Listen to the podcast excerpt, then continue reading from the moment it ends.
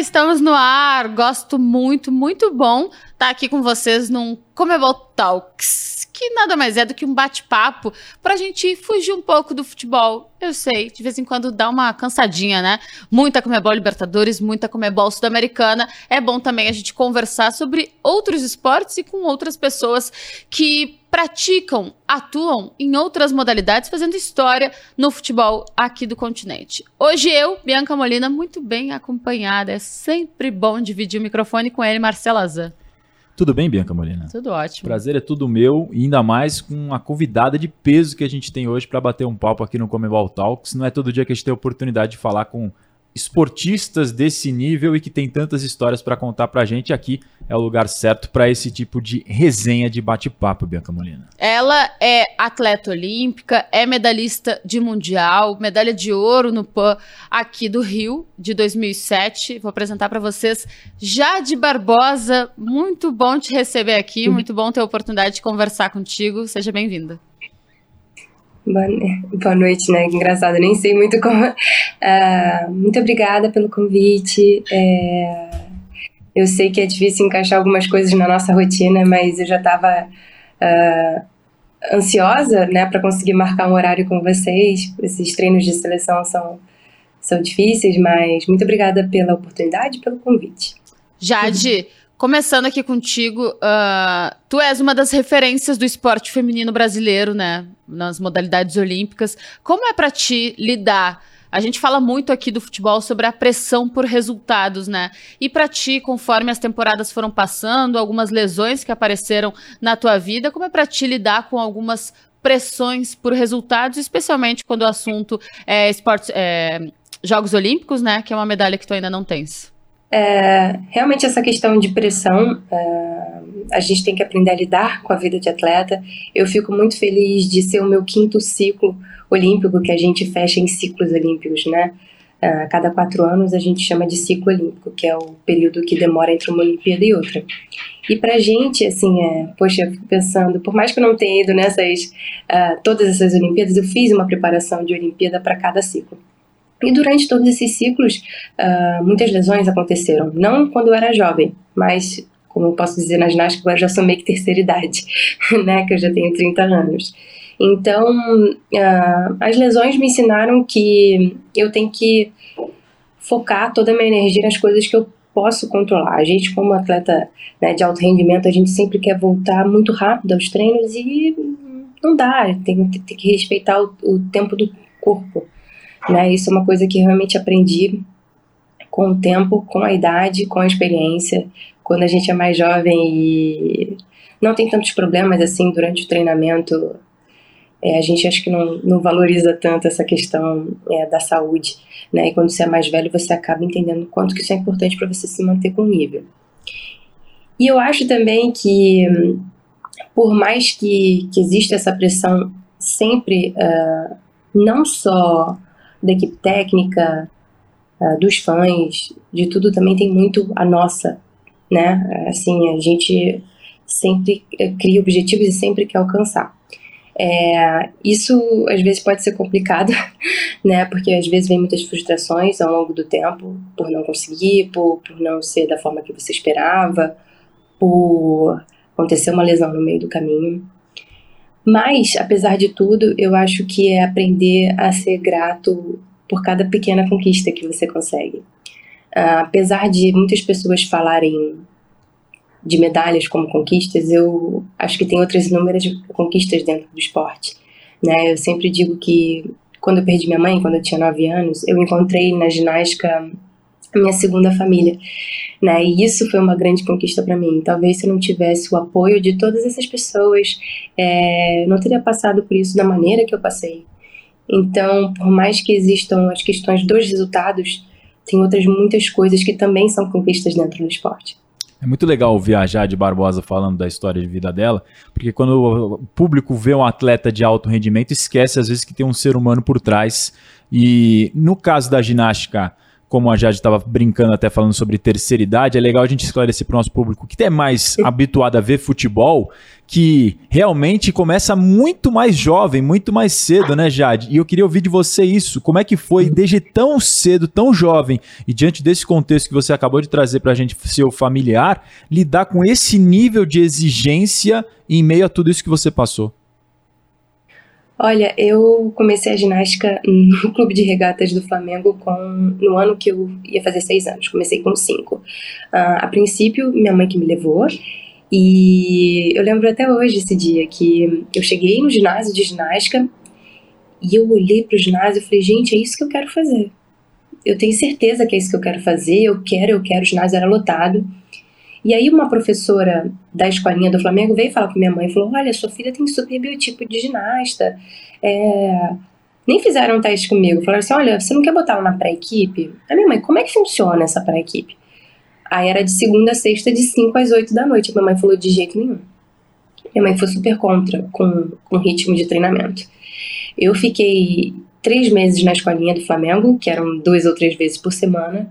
E todos os dias a Georgette Vidor, que era coordenadora na época e continua sendo coordenadora do Flamengo atualmente, ia perturbar minha mãe para minha mãe deixar eu entrar na pré-equipe. E a minha mãe acabou cedendo porque eu também queria muito, né? Mas assim, acho que desde o início meus pais estavam muito presentes. É, eu falo da minha base familiar, né? É, sempre muito presente no ginásio, sempre brigando muito pelas coisas, porque a parte cultural da ginástica evoluiu muito, mas na época que eu comecei, alguns anos atrás, era muito no achômetro, né? A gente fala que não tinha uma escola nacional de ginástica, era muito, vamos tentar fazer isso, repita milhões de vezes.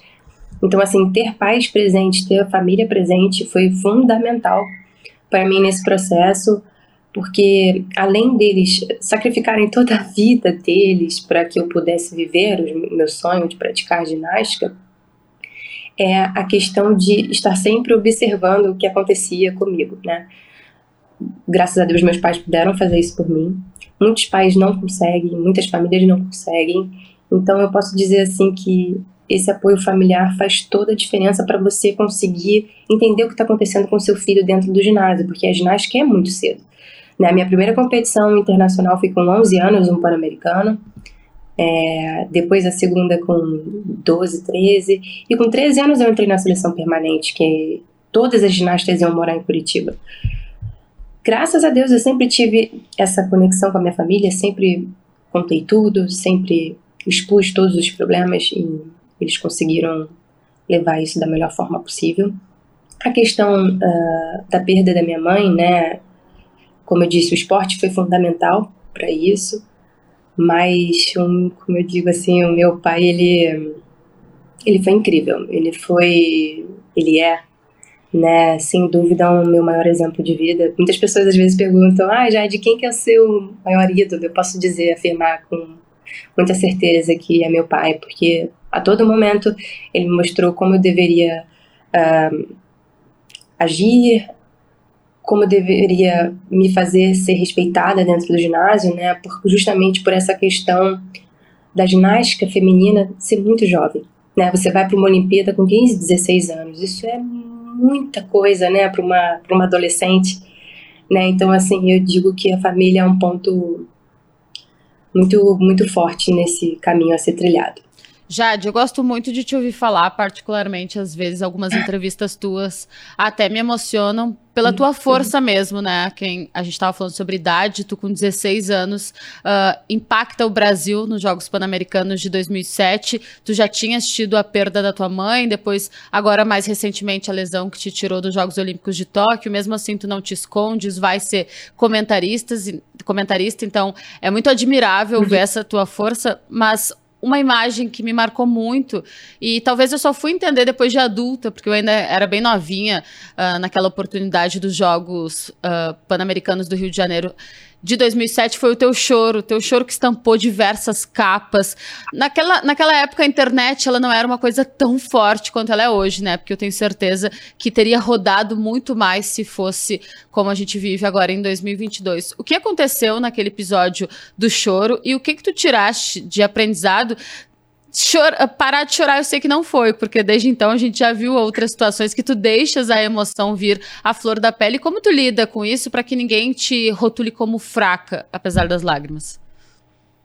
É, essa pergunta, muito obrigada, assim, pelo carinho, né, por se abrir e falar, né, uh, desse episódio. Uh, o Pan-Americano foi uma competição muito importante, não só para mim, mas para toda a história da ginástica. Para mim, em específico, Jade, é, o PAN, o que aconteceu? Eu tinha acabado de fazer 16 anos. Tinha dois anos e meio que eu morava em Curitiba, longe da minha família, com mais inúmeras meninas dentro de uma casa, que não era o que eu esperava como centro de treinamento. Não era o que tinham me prometido como centro de treinamento. Então eu larguei toda a minha base familiar que funcionava super bem, o meu ginásio de treinamento, que eu tinha todas as minhas amigas, minha família, para ir treinar com a seleção no centro de treinamento. Quando eu cheguei lá, não era o que eu imaginava, mas eu estava determinada a alcançar meu objetivo, que era pan-americano e mundial, Olimpíada, tudo isso. Então, assim, foram anos muito duros até a gente chegar no PAN. Eu, antes do Pan-Americano, eu tive uma crise renal, assim, muito feia. É, eu tinha uma técnica que não deixava a gente beber água porque ela falava que engordava, era uma, era uma técnica da União Soviética, então eles têm assim uma cultura completamente diferente da nossa brasileira. Então, essa minha técnica, ela realmente uh, tinha essa questão da água, onde ela acreditava que, que a água deixava a gente mais pesada e ela queria cada vez que a gente tivesse mais leve para ter menos impacto, ter menos lesões. E foi muito difícil, assim, porque antes do PAN eu tinha tido uma crise renal que nem sabiam se eu ia poder competir ou não. Já começou aí o Pan-Americano, né? E o Pan-Americano era um evento que eu esperava muito, era um Pan-Americano que era na minha cidade, onde eu nasci, era uma oportunidade da minha família estar presente tinha todo esse essa questão assim de, de ser muito especial. Né? A gente competiu o primeiro dia, foi tudo bem. O segundo dia acabou acontecendo uma queda, que era o dia que eu competia individualmente. E a, a queda aconteceu no último aparelho, num elemento que eu fazia muito fácil. Eu falei: o que, que aconteceu, Jade? O, o que, que aconteceu que você se preparou mais de oito anos da sua vida para esse momento? E ele não aconteceu. Então, e lidar com isso na frente de todo mundo e muito jovem, ainda mais com tudo que estava acontecendo. Uh, por isso veio aquele choro, aquele choro de descarregar todas as energias, as coisas que eu estava sentindo. Né? E assim, eu, eu sou muito transparente uh, nas coisas que eu sinto. A questão do choro é uma característica mesmo, mas não é uma questão de fraqueza, né? Muitas pessoas confundem. Eu acho que a pessoa que ela tem coragem de se expor, que ela expõe tudo que ela sente, na verdade ela é muito mais forte, né? Porque tem que ter muita coragem para se expor. E logo que acabou a competição aquele dia, eu fui para a Vila do Pan, eu liguei pro meu pai, é, eu falei, ah, pai, acontece, realmente não era o que eu imaginava, não era o que eu, o que eu queria, mas é isso, amanhã eu tenho chance de outras medalhas, de outras finais, e eu vou. É isso. E eu lembro de falar isso com meu pai. No dia seguinte, fui ao ginásio, competi minhas três finais e ganhei duas medalhas. Então, assim, o saldo foi incrivelmente positivo, apesar de não ser como eu imaginava. E logo quando acabou o PAN, a gente fez uma coletiva de imprensa, que foi a primeira. Uh, como é que eu posso dizer assim?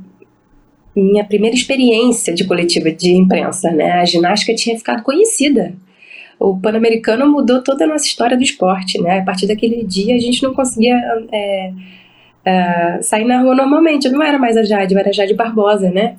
Foi muito engraçado como isso mudou rápido. E nessa coletiva de imprensa, eu lembro que o rapaz falou assim, um dos, né, dos repórteres falaram, falou, Jade, quando você caiu, você pensou, mãe, me ajuda?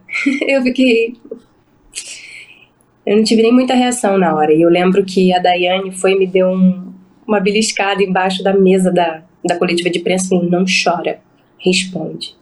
E eu me concentrei e falei, não, muito pelo contrário. Agradeço tudo que a minha mãe fez para me manter no esporte, sou muito grata a tudo, mas hoje eu não compito pela minha mãe, compito por mim. Né? E respondi. Mas assim, eu fiquei impressionada com o fato das pessoas tentarem usar coisas que eram muito doídas em mim, né, para me transformar talvez num personagem. E eu era muito jovem para passar por aquilo tudo, né? As pessoas tentam te moldar, não só nessa questão da chorona, mas também na questão de, de musa, né? Que também, com uma certa autoridade, é, tentaram também me rotular como isso, e muito pelo contrário, eu sou uma atleta, eu sou uma atleta olímpica, eu tenho muito orgulho da minha profissão. Mas essa questão do choro, ela me, me perseguiu por muitos anos, né? Da questão da imprensa, de toda hora de tentarem colocar alguma coisa da minha mãe, depois das lesões. Uh, mas eu acredito que eu fui muito firme nisso tudo, é uma parte de mim, é uma parte que eu não escondo. Eu sou muito mais do que lágrimas, né? Então, faz parte da Jade e eu aceitei isso super bem. Eu acho que isso é o mais importante, você aceitar uh, as suas características, entender como que você funciona para que outras coisas não, não interfiram no seu caráter, no seu jeito de ser. E estar com as pessoas né, certas, né? Como eu digo, a minha família. Muito bom. Jade é muito mais do que a chorona, é muito mais do que a musa. Inclusive, pode ser tudo isso e muito mais, né? Com 16 anos, ela já era a terceira atleta mais completa do mundo, e isso dispensa qualquer outro rótulo. Uh, mas vou fazer um combinado contigo. Teve uma época que as pessoas provocavam o teu choro. Aqui a gente vai provocar a, a, tua risada, porque o Marcelo Azan, ele é o nosso comediante da turma. Mentira. Tem umas perguntas sérias. vai lá, Zé. Muito legal isso que a Jade falou na frase dela sobre a coragem de se expor porque às vezes a pessoa acha que chorar é coisa de quem não é corajoso na frente dos outros. Na verdade, a maior coragem é se mostrar vulnerável, se permitir mostrar vulnerável e ter a maturidade de entender que isso faz parte de você. Acho que é um depoimento muito interessante da Jade. Queria te ouvir também, Jade. Várias coisas que você falou são interessantes a respeito desse processo com a sua técnica antiga, que algumas delas, até para o nosso público que não está habituado a ouvir esse tipo de coisa, choca. A, a mim, por exemplo, que não só acompanha a fundo o esporte olímpico, ouvi que uma treinadora é, não queria que tomasse água, e quem já teve crise renal, eu já tive, a Bianca também já teve, quem está em casa já que tenha tido ou que conhece alguém que teve, sabe que é uma coisa muito dura, é uma dor assim imensurável, é até choca muito a gente ouvir esse tipo de depoimento seu. Mas o que, que você vê que mudou da preparação daquela época em que você estava lá atrás com esse tipo de, de conselho, se é que dá para chamar novata. esse tipo de orientação novata, para a preparação de hoje em dia de alto rendimento de um atleta e mais também para emendar sobre como é que faz para se blindar psicologicamente de tudo isso que você teve que encarar nessa questão já da primeira aparição mais pública com mais mídia, já encarar um tipo de pergunta dessa, por exemplo? Um, então, nessa minha primeira seleção permanente, nós tivemos, assim, antes do resultado da Rebeca, os melhores resultados do Brasil uh, na ginástica. Houve uma concentração de atletas uh, nesse ginásio de Curitiba, onde a gente treinava, a gente tinha é, técnicos uh, da União Soviética, que tem uma cultura completamente diferente da gente. Né?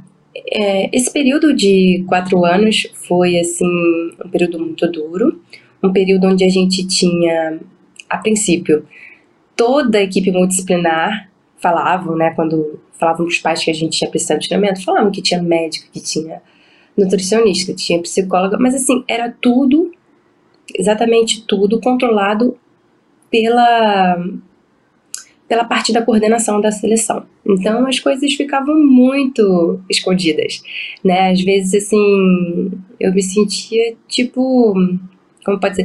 Parecia uma fake news, assim, né? Ah, tem nutricionista, mas ela chega e não conversa com a gente, ela manda uma tabelinha de calorias.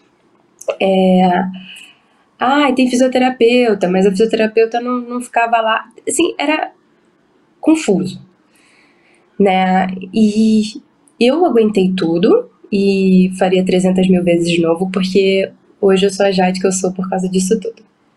Né? Eu participei dessa seleção, que foi uma das melhores seleções de todos os tempos do Brasil. Eu estive com mulheres incríveis que me ensinaram muitas coisas. É, a Daniela Hipólito, a Daniela dos Santos, a Laís Souza, entre outras inúmeras ginastas. Né? Hoje, se eu tive força para poder brigar né, por todas as melhores da seleção foram também muita influência das meninas, além da minha família, claro.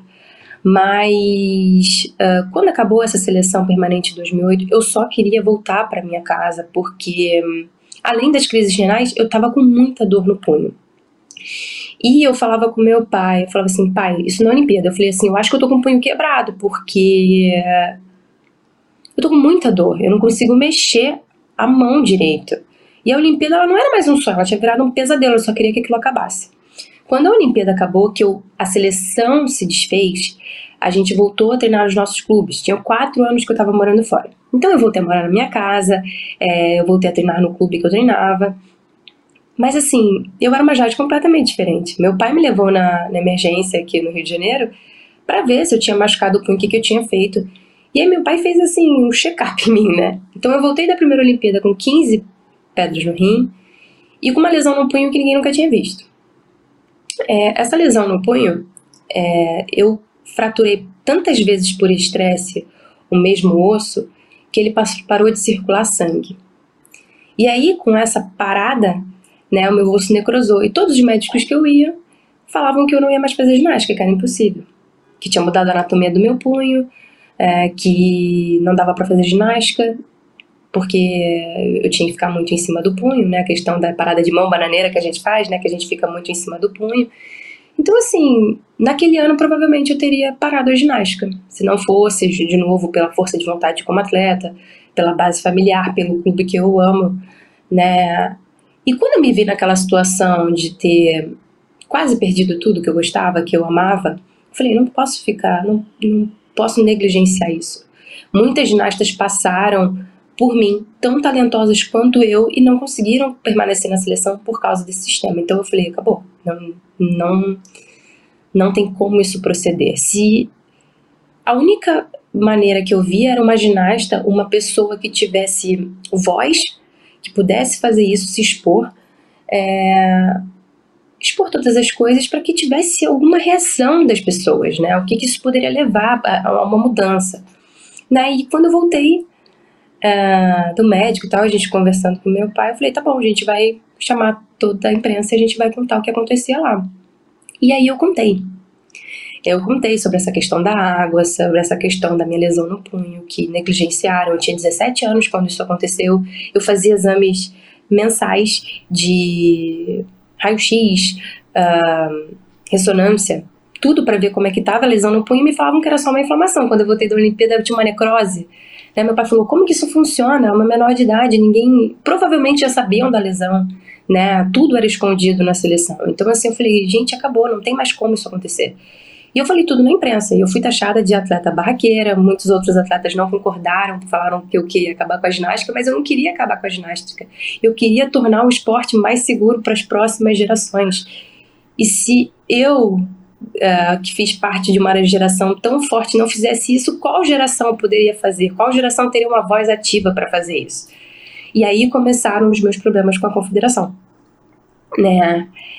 Não foi o primeiro, não foi o segundo, é, tiveram alguns problemas, mas hoje eu vejo que tudo que eu passei junto à confederação é, trouxe para essa nova geração um ginásio incrível, com é uma equipe multidisciplinar incrível, que a gente confia em todos os profissionais, que a gente tem psicóloga, a gente tem psiquiatra, a gente tem nutricionista, a gente tem coisas que eu nunca imaginei que um esporte olímpico teria que é muito próximo de um esporte profissional, né? Eu acho que a gente já deveria também ter essa nomenclatura.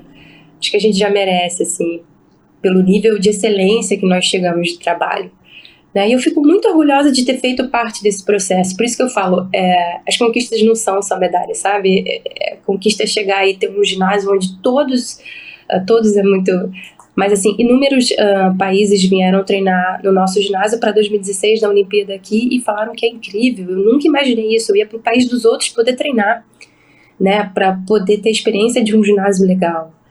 Então, hoje a gente tem um preparo para tudo. Você vê como a Rebeca chegou numa Olimpíada, né? Preparada tanto para falar em entrevistas quanto para estar sozinha, né? Não que eu digo sozinha assim, ela não tinha equipe, né? A gente não classificou equipe, mas competir sozinha, só ela e a Flávia competir uma Olimpíada daquela grandeza, no meio de uma pandemia, no meio de inúmeras incertezas. Então eu vejo hoje quanto que tudo que não só eu, mas outros atletas também brigaram, é, trouxe de benefícios para o esporte. Hoje eu posso dizer que eu considero o meu esporte muito mais seguro. Não, depoimento marcante da, da Jade. Quando ela falou 15 pedras no rim, eu tô num susto aqui. Eu, eu, eu tive uma e já urrava de dor. Você imagina isso vezes 15. É um negócio até inimaginável. Agora você tocou num ponto que era exatamente o que eu queria te perguntar, Jade. O quanto esse sacrifício que a tua geração, que despontou com você, com a Daiane dos Santos, com a Daniela Hipólito, abriu de porta, você se sente de alguma maneira participativa numa conquista que rende fruto só agora lá na frente com da maneira que foi no Japão, principalmente com a Rebeca Andrade? Só para fazer um gancho, uh, nesse momento de denúncia, se não me falha a memória, a Daiane dos Santos e a Laís Souza também, né, uh, foram porta-voz dessas denúncias uh, em relação à federação. Inclusive, tu pode dizer pra gente, vocês foram processadas? Porque na época houve essa possibilidade, nada? Não, na época, sim, a gente ficou. A gente queria lutar é, pelas memórias, a gente, pelas melhores. A gente estava realmente disposta a mudar o cenário. Realmente não houve processos, não, não houve nada, muito pelo contrário, assim, demorou um tempo, mas a gente conseguiu é, criar um elo de conversa dentro da confederação que não existia. Antes nós éramos números dentro da confederação, hoje nós somos pessoas né? Pessoas que você tem que cuidar de toda a parte mental, física. A pessoa é, né, ela é muito um ser humano antes de ser um atleta. E muitas vezes a parte ginástica não é um problema, você tem que tratar de outras coisas, né? Não é um problema dar um mortal, né? Como as pessoas falam. O problema é estar preparado psicologicamente para aquele dia, para aquela hora, você conseguir fazer o que você treinou. Né? Então é, é, é muito bom poder ver toda essa evolução do esporte e fazer parte dela. Né? Eu digo que cada tijolo daquele ginásio foi uma pessoa que, que, que representa, assim, é uma pessoa, porque desde a moça que limpava o ginásio para mim no Flamengo, até o meu técnico, meu físio, todo mundo tá ali. É muita gente, é uma vitória de muitas pessoas. E a vitória da Rebeca é uma vitória do, da nossa modalidade inteira. Foram muitas vidas, assim, é, não posso falar sacrificadas, porque é muito forte, mas assim, foram é, muitas pessoas que trabalharam em conjunto para que aquilo ali acontecesse, para que, para que aquele momento viesse. Aquilo já precisava vir há muito tempo, a gente já buscava aquilo há muito tempo. Muitas meninas puderam ter essa oportunidade, a Dani, a Dai, a Laís, eu de uma medalha olímpica. Quando veio da Rebeca, todas nós nos sentimos responsáveis e participativas naquilo, porque nós fomos. Né? É muito bom você poder ver uma menina que saiu de Guarulhos, chegou no Flamengo super jovem, uh, largou a família dela toda, é, acreditou em cada dia de treinamento, acreditou no que o técnico e na técnica falavam, né? E aconteceu. aconteceu, nós estamos muito felizes. Eu digo assim que até hoje eu estou anestesiada porque é tão, tão bom que às vezes parece que não é verdade, sabe? E eu fico, sou muito grata por isso, tanto tão grata até de poder ter comentado esse fato histórico. Se a gente se emocionou vendo o baile de favela daqui do outro lado do mundo, sem ter uma conexão como essa, imagina a Jade que fez parte dessa trajetória. Muito legal. Bom demais. Uh, e é isso. A Jade, quando ela surgiu, ela se espelhava em tantas ginastas. E hoje, e já há alguns anos, né, ela é esse espelho. Acho que é muito importante a gente ver essa conexão de gerações, né? E nesse caso, a Jade e a Rebeca, elas ainda têm uma outra proximidade, que é o apoio por trás do Flamengo, né? E a Jade como comentarista de um momento histórico que a Rebeca viveu em Tóquio. Falando sobre essas portas que foram abertas, né, Jade? A gente demorou a ter uma mulher conquistando uma medalha em esportes individuais em Jogos Olímpicos. A Kathleen Quadros do judô, ela foi a primeira. E parece que a cada Olimpíada a gente está atingindo uma nova marca, uma nova conquista no, no que se refere ao desempenho feminino. Como tu vês esses pequenos avanços né? Ainda em câmera uhum. lenta, mas que pelo menos estão acontecendo. Em Tóquio, a gente teve a maior participação feminina, eles estão buscando ainda uma equidade, né, por parte uh, da quantidade de atletas homens e mulheres, e em Paris a tendência é que tenhamos 50-50. Faz diferença isso? Até para motivar e incentivar novas gerações de atletas? Nossa, eu, eu posso dizer assim que pra gente é muito especial. Cada Olimpíada que você vai, você tem mais integrantes mulheres, né? Poxa, é... isso só mostra o quanto o trabalho diário de todas elas né, tá fazendo diferença. Você primeiro classificar para uma Olimpíada, que é um trabalho muito árduo. Depois ir à Olimpíada, porque o atleta, quando ele chega no ano olímpico, é o ano mais difícil, porque você já está provavelmente com lesões, com desgaste físico, mental, etc. Então, classificar, ir e ir bem, né, é muito difícil. Quantas pessoas estão buscando por isso no mundo? Né? Então, assim, é, é algo que sempre foi imaginado, mas você conquistar, né, acho que são para poucos, é muito gratificante ver, por exemplo, no caso da Rebeca, que ela foi a primeira representante com duas medalhas olímpicas na mesma edição, né, uma mulher super jovem, é, com toda a origem né, da Rebeca, e saber que ainda da minha modalidade, para mim, ainda é muito mais especial, né, essas conquistas. Eu vejo o trabalho do Comitê Olímpico e do meu clube, que eu posso falar com mais propriedade, né, muito bem feito em relação a isso.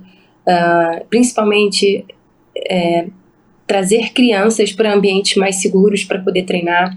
Né? A gente diz assim que o esporte ele começa muito cedo, nem sempre os pais conseguem ficar ali assistindo o treino. Então, quanto mais seguro o ambiente for, uh, melhor, né? Porque ali você está formando muito mais que atleta, você está formando também cidadão, pessoas, né? Então eles também têm essa responsabilidade social. Então, assim, eu vejo que o esporte, ele está agora mostrando os, os resultados que a gente já vem trabalhando há muitos anos. Talvez pareça assim, ai, é, poxa, quantas medalhas vieram agora para as é, femininas, quanto, quanto que a cada Olimpíada, a cada edição tem mais uma medalha, outra, mas isso realmente já está sendo buscado há muitos anos. Né? E agora estão vindo os resultados. Eu acho que isso só tende aumentar, né? Porque cada vez mais mulheres praticam, mais mulheres estão uh, com alto nível, mais competitivas, é, vão para a competição e tem mais oportunidades, né? Todo mundo está trabalhando muito duro para isso, então é muito bom ver o resultado de um trabalho bem feito representatividade em lugares de destaque da sociedade, seja onde ela for, importam e essa fala da Jade só corrobora isso. Qual o valor intrínseco de uma medalha ou de uma, do desempenho de uma, de uma Rebeca Andrade na Olimpíada? Quantas e quantas gerações de crianças se veem com a possibilidade, vendo pela televisão, na Rebeca, de quem sabe um dia fazer alguma coisa parecida? Isso não tem valor, isso é absurdamente valioso. Agora, para além disso, ô, ô Jade, a gente vê que você carrega a Olimpíada até consigo no seu colar, né? Pensando nesse próximo ciclo olímpico, que é mais curto, de Paris, tem uma diferença, né? Com um ano a menos para preparação. Como é que você está projetando esse próximo ciclo para Paris? É, na verdade, Paris não, não estava nos meus planos a princípio. Eu pensava muito em Tóquio e depois realmente diminuir o ritmo. Mas como Tóquio acabou não acontecendo, né, por diversos fatores para mim, e Paris se tornou tão mais perto, eu falei, Jade, eu acho que, que você merece tentar mais uma vez. Né, eu acho que a gente pode, a gente pode. Eu digo a gente porque né, eu tenho a minha parte atleta dentro de mim, então eu falo a gente, eu e ela, né? É, eu falo, a gente pode, a gente merece uma nova chance né? Então Paris está muito próximo. Gente, vocês não fazem ideia de quão pouco tempo é pra gente no esporte. É, agora eu posso dizer que faltam dois anos. Dois anos passa muito rápido, né? Fora que se você for dividir isso em planejamento, tem outras inúmeras competições no meio do caminho. É, tem um, um, objetivo de voltar aí com a equipe para a Olimpíada. Não acho justo com a gente não estar com a equipe em Paris 2024. A gente tem uma seleção super talentosa que apesar de estar ficando mais velha, está ficando bem mais experiente. Eu acredito que isso faz muita diferença uh, na hora de você competir, né, de estar numa Olimpíada. É, e vejo também o Brasil agora com, com outro nome, né? Agora a gente também tem uma medalha olímpica no feminino, na ginástica. Então acho que só tem pontos positivos para Paris 2024. É, agora os nossos treinamentos são feitos feitos bem mais individuais, né? Antes você chegava numa, numa seleção, você dava o mesmo treino para todo mundo, apesar das meninas terem idades diferentes. Hoje a gente tem um trabalho individual que proporciona que todos os ginastas tenham mais longevidade né, nas suas carreiras. Uh, também tem toda essa questão de transição de carreira que eu também acho muito legal, que tanto os clubes quanto o Comitê Olímpico têm feito, que é não estar só preocupado com o atleta dentro do ginásio, mas também que, que como vai ser essa transição de carreira. Né? Então, assim, eu vejo muitas coisas positivas para Paris 2024, assim, não só na ginástica, mas para todas as modalidades e para mim também. Bom demais. Depois de ter ficado fora de Tóquio, essa possibilidade de competir, de disputar Paris 2024, até porque pelas minhas contas tu vais estar com 33, 33 anos? Sim. O mexe mais contigo ainda em função da tua ausência no Japão e Não, é o que acontece? Eu já fiquei fora de uma Olimpíada de Londres 2012 e eu sobrevivi. né? É engraçado porque muitos atletas falam: Meu Deus, se eu ficar sem uma, uma Olimpíada, o que acontece? Faz parte da vida, faz parte da vida também não conseguir às vezes e tá tudo bem. Tá tudo bem. Agora cabe a você decidir: você quer tentar mais uma vez, você não quer. Então eu estou disposta.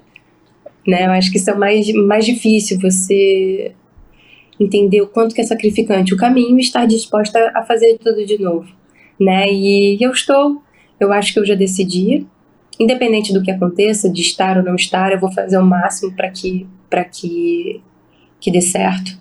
E eu também espero que o Brasil vá com a melhor equipe. Eu espero estar pronta para estar na melhor equipe, é o, é o meu maior desejo.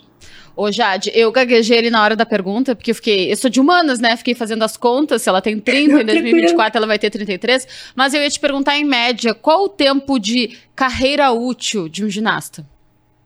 Então, antes, na época lá da Nadia Comaneci, as ginastas iam para a Olimpíada com 14 anos, muito cedo.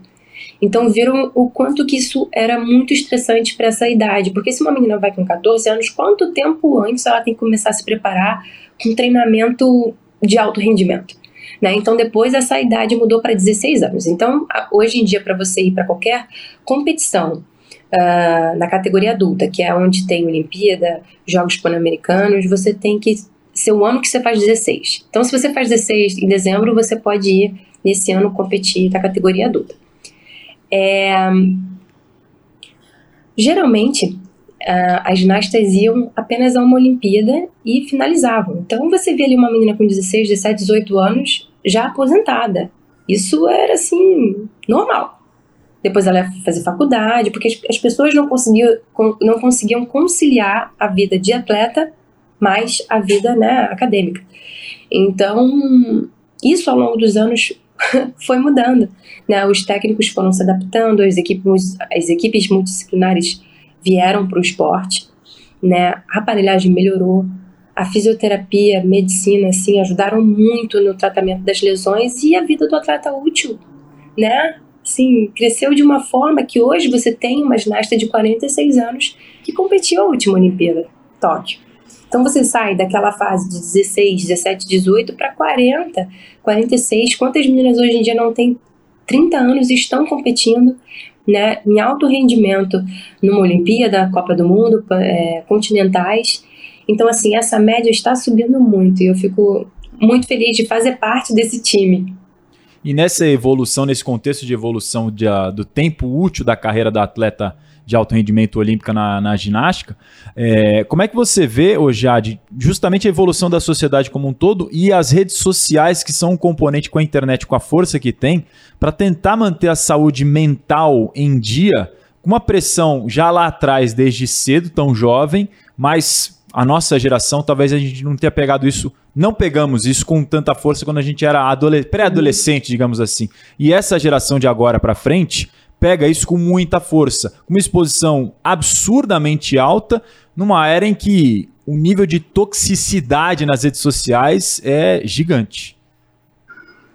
É, eu acho talvez uma das coisas mais difíceis atualmente do atleta conseguir lidar. Eu acho que até tem que surgir uh, uma profissão para ter um, como se fosse um preparador, né? A gente não tem preparador físico, mental, acho que tinha que ter uma pessoa para preparar também essa questão da internet, é, como lidar, apesar de toda essa parte da psicologia fazer isso, mas eu acho que ainda vão surgir algumas profissões para essa área, porque hoje em dia o atleta está muito exposto, e atletas super jovens mesmo, como você disse. Eu tive uma uh, uma experiência com coletiva de imprensa que eu falei, meu Deus do céu, o que, que, é isso? E hoje qualquer pessoa, a qualquer momento, está exposta né, de diversas formas dentro das redes sociais. Eu acho que é uma das coisas mais difíceis de hoje do atleta conseguir conciliar e não deixar se afetar. É, até durante essas competições que são as mais importantes, por exemplo, a Olimpíada, tem algumas uh, dicas assim a serem seguidas, né, até pelo Comitê Olímpico, para a gente tentar se desligar ao máximo das redes sociais, para a gente se focar uh, no, no, propósito que a gente está ali, o, o, quanto a gente treinou para estar tá ali, tentar realmente se desligar. Então, assim, o que funciona para mim, né, manter um, uma conexão direta com as pessoas que fazem parte do meu dia a dia mesmo, né, que são os meus amigos, que é minha família, uh, os técnicos que às vezes não viajaram. Então, para mim, funciona melhor dessa forma. Porque se você for pegar e postar uma foto e ler cada comentário, vão ter inúmeras coisas ali. Inúmeras coisas que você não vai gostar de ouvir naquele momento. Então, é realmente muita exposição. Né? A gente vê que 2021 uh, eh, Tóquio, a Simone Biles, ela saiu da competição porque ela, como a gente diz, né, a gente se perdeu, ela teve um problema durante a competição que já vinha acontecendo nos treinamentos, que é uma coisa super arriscada no meio da ginástica, que é quando você faz um elemento e você não sabe onde você está, você não sabe se você fez um mortal, dois mortais, e aquilo é muito perigoso. Como que você faz uma chegada, como você chega no chão sem saber onde você está? Você pode chegar em pé, você pode chegar de cabeça, você pode chegar de lado. Isso pode acarretar assim lesões, né, que a gente nem imagina. Então assim, eu acho que a Simone abriu muitas portas falando sobre a saúde mental, porque, como eu disse, se ela, que é de uma geração forte, coloca esse, esse tema em pauta, tão visivelmente nos Jogos Olímpicos, onde ela se retira porque ela, ela se dá o direito de, de cuidar da saúde mental antes, né? Ela, ela é a Simone, antes de ser a Simone Biles, antes de ser o maior nome daquela Olimpíada, né? Onde todos os patrocinadores, todos os olhos estavam para ela, não tinha o Phelps, não tinha o Bolt, não tinha um monte de atleta que poderia equilibrar isso com ela, e ela era o nome da Olimpíada, então assim, eu acho que ela foi super corajosa, eu acho que ela abriu portas, assim, para todo mundo pensar um pouco nisso, né, o quanto que essa exposição é benéfica ou não, para cada pessoa mesmo, eu não digo como atleta, né, ainda mais quando você tem algo que você se preparou tanto na vida, então assim, eu acho que para o atleta às vezes pode ser uma arma assim letal, eu diria, porque se você está no seu treinamento e você está todo momento postando o que você faz, se você está, eu estou falando principalmente na ginástica, não tem como você se concentrar tão rápido a ponto de você fazer a próxima acrobacia e tá completamente concentrado. Quando você pega o seu telefone e fica olhando o que está acontecendo e você vai lá e faz uma acrobacia. Não, não tem tempo para isso, sabe? Você perde a concentração muitas vezes e pode se tornar muito perigoso. Então eu digo assim que o atleta vai ter que aprender a lidar com isso porque é novo para todo mundo, para a sociedade mesmo, né? É, e a gente tenta sempre orientar dentro do ginásio, né? O, o, o, celular ele fica num lugar específico, se tiver que gravar alguma coisa, o técnico que grava. É, no próprio ginásio, aqui na seleção, a gente tem TVs que elas ficam passando com certo delay, né? Todos os elementos que você faz da TV fica passando para você se ver, para você se corrigir, justamente para não ter que ter essa questão do telefone dentro do ginásio. Então, assim, a gente tenta sempre colocar um limite, mas vai muito mais da pessoa do que, né, é, dos técnicos, do que dos atletas mais velhos. Eu acho que é uma coisa que todo mundo ainda está aprendendo, na verdade. É verdade, sem dúvida nenhuma. É um exemplo perfeito que a, que a Jade traz da Simone Biles, que uma lenda do esporte, e ela mesma teve essa coragem, mais uma vez voltando no começo da nossa conversa, de se mostrar vulnerável de entender que era mais importante a saúde mental dela, dar um passo para o lado e pensar na saúde mental. É uma coisa que pouquíssima gente fala, falava até então, e ela trouxe esse debate para a luz, importantíssimo a gente ouvir esse tipo de depoimento, Bianca. É, não, a gente, a gente ouvia já de falar no começo desse bate-papo aqui sobre a importância de se mostrar frágil, né? Daí a gente pega uma das melhores e maiores atletas do mundo, da nova geração, que desiste de participar de três finais, né? De solo, de salto e de barras assimétricas, muito possivelmente com uma chance enorme de medalhar nas três finais, abre mão porque entende que é o momento de pensar só em si. É muito importante que a gente veja veja essa nova geração forte aí de mulheres, de atletas competentes e que pensam mais do que tudo, que é muito importante, na saúde mental. Ô Jade, deixa eu te perguntar, gostaste da experiência de comentar Nossa, gente, eu não imaginava que eu ia gostar tanto, assim. Eu fiquei muito feliz de fazer parte dos comentaristas. É, foi para mim uma experiência, assim, inimaginável, porque eu cheguei, né, uh, onde a gente se preparava, né, trocava de roupa e parecia que eu estava numa vila olímpica, porque eram tantos atletas, tantos atletas que eu admiro tanto, assim. Foi uma troca de experiência tão legal. É, e fora, como eu falei, eu, eu minha primeira vez comentando, eu comentei fatos inéditos, assim, eu nunca imaginei, né? E, e é muito difícil, porque é difícil você se preparar para uma coisa dessa. Né? Então, até comentando, assim, às vezes eu tava com um microfone desligado, pulando, berrando, não sei o que, quase passando mal.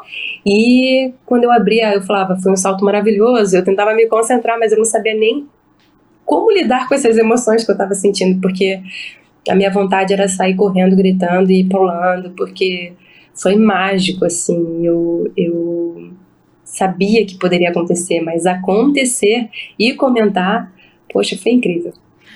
E ó, para quem não sabe, para quem não viu, Aproveita que tá no YouTube e pesquisa reações Jade Barbosa, reações Daiane dos Santos durante a disputa das Olimpíadas de Tóquio, que foi realmente incrível, foi emocionante. E elas, Azan, ajudaram a desconstruir uma, um estigma que tem nas transmissões esportivas, né? Que é da gente viver, sentir o lado emocional, deixar extrapolar. A gente viu narradores e comentaristas que não têm um envolvimento com a prática esportiva se permitirem isso também. Muito legal, né? Muito legal mesmo. Porque é. o povo brasileiro, ele abraça aquela situação e entende. E o público se vê representado na emoção delas, né? Porque é a emoção que o público está sentindo naquele momento de história sendo escrita, sendo feita. E elas sentem mais a emoção porque sabem o tamanho da dificuldade, os anos que batalharam tanto para chegar e che essa oportunidade aparecer para essa nova geração. Foi realmente muito emocionante e muito legal ver elas vivendo essa experiência já. De vocês representaram a gente lá nas transmissões eu fiquei muito feliz porque depois, andando na rua, as pessoas falavam assim: Jade, agora eu comecei a entender a ginástica. Eu falei assim: Poxa, então realmente estou conseguindo passar de uma maneira que a pessoa que nunca viveu o esporte, que não faz ideia, um pouco. Né? Porque quando você começa a entender o que você está assistindo, você fica mais interessado. Então eu falei assim: nossa, essa Olimpíada vai ser muito positiva de inúmeras formas, porque além de ter mais atletas querendo praticar pelo fato das medalhas da Rebeca, a pessoa que está assistindo, que ela está entendendo o esporte, ela também vai torcer mais, ela vai acompanhar mais, ela vai levar o filho, ela vai querer praticar. Então, assim, eu, eu imaginei que, que tudo isso ia ser muito positivo para a nossa modalidade. Bom demais. A gente sempre espera que outras modalidades, especialmente as modalidades de disputa individuais, né, elas tenham mais visibilidade, mais reconhecimento, mais investimento e que as pessoas conheçam mais, queiram acompanhar mais, queiram se desenvolver. E ter a Jade, ter a Daiane, ter outros atletas ajudando nas transmissões com uma palavra mais didática é sempre muito bom. Estamos encaminhando agora o final do nosso bate-papo. Jade, aqui é o canal oficial da Comebol Libertadores, que é a maior competição de futebol do continente, uma das maiores do mundo. A gente não falou de futebol contigo. Eu vou fazer uma pergunta simples. Tu defendes o Flamengo desde 1997. É um clube que te dá um suporte, né, para competir em alto nível uh, no futebol brasileiro e mundialmente falando, mas futebol não é o teu forte. É, gente, sendo super sincera, assim, é, é, eu não falo com toda a habilidade do mundo, né? Eu sempre torço muito, porque eu acho que todos os atletas merecem respeito, né? Eu fico assim, fui algumas vezes é, no ninho até fazer vivência, né, com os jogadores, entender como funciona também o dia a dia deles, a gente mostrar um pouco do nosso, a gente já fez essa troca de experiências. Mas futebol não é o meu forte, né? O meu forte realmente é ginástica. Eu estou no Flamengo desde 97, eu tenho muito carinho pelo clube, como eu disse, é minha família. Eu fico muito feliz de chegar no clube e o meu nome está na calçada da fama, como de outros inúmeros atletas que, que fizeram história. Então, assim, o Flamengo ele é, ele é muita coisa, né? E ainda tem a Rebeca Andrade também fazendo história junto com a Jade. A gente teve a oportunidade de encontrá-la lá em Montevidéu, no Uruguai, durante a final da Comebol Libertadores Sim. entre Flamengo e Palmeiras. Ela estava na torcida, claro, pelo Flamengo. Acabou não dando certo pro Flamengo. O Palmeiras foi campeão, mas foi muito legal ver o público do futebol, que está acostumado a conviver com ídolos e jogadores e jogadoras do futebol, idolatrando a Rebeca, ela não conseguia andar naquela zona de fanfest em Montevideo, no Uruguai. A Bianca estava com a gente lá e lembra muito bem disso. Todo mundo querendo tirar foto com a Rebeca muito Andrade perto da taça da Comebol Libertadores. Foi muito bom, né? Muito, muito legal. É bom ver, assim, essa, esse cross, né? Essa, esse intercâmbio. Essa... É, bom demais. Jade, a gente está encaminhando aqui. Muito, muito, muito obrigada por ter aceitado o nosso convite, vir falar num um canal um pouco diferente, né? Não no teu habitat natural, falar sobre as tuas experiências, dividir um pouco da tua força, tua maturidade já uh, quando o assunto é vivência esportiva, né?